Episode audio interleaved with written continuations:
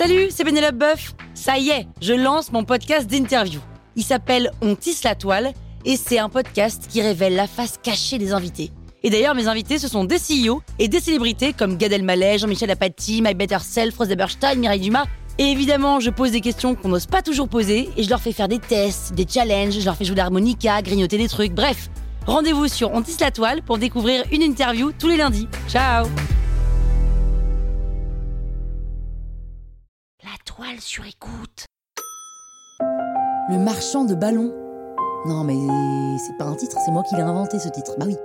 Vous écoutez Krusty Art, le podcast qui parle d'art sans en faire des tartes.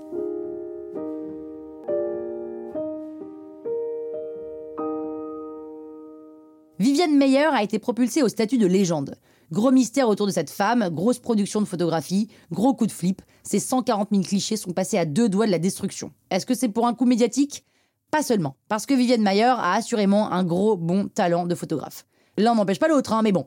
Officiellement, Viviane Mayer mène la vie modeste d'une nounou au service des plus riches, mais officieusement, elle mitraille. En gros, elle pratique une street photographie intensive et elle a l'œil. Elle connaît l'histoire de la photo, elle va voir les expos, elle suit l'actualité du médium, et en clair, quand Viviane Mayer prend une photo, elle sait exactement ce qu'elle fait.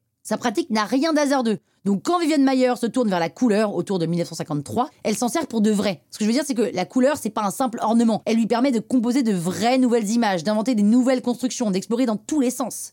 Et au vu de son œuvre Fleuve, il est difficile d'extraire un cliché en particulier, mais cette photo couleur sans titre, hein, que moi j'ai appelé le marchand de ballons, qui immortalise un marchand de ballons, hein, voilà, c'est d'ailleurs pour ça que je l'ai appelé comme ça, est représentative de son talent et nous donne un aperçu de son humanité.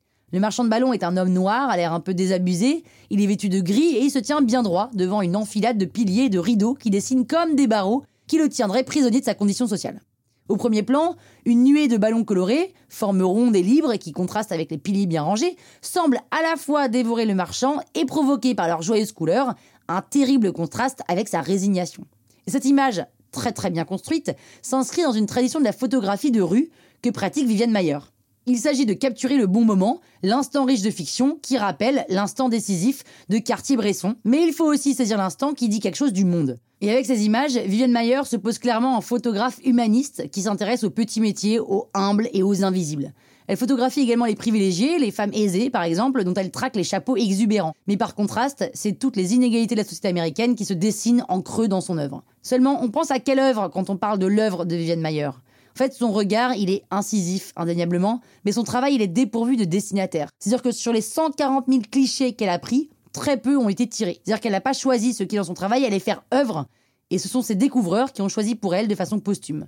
Donc on ne saura jamais ce que Viviane Mayer avait à nous dire. Est-ce que quelqu'un sait faire tourner les tables, s'il vous plaît? Esprit, es-tu là? Croustille, hein? La toile sur écoute. Even when we're on a budget, we still deserve nice things.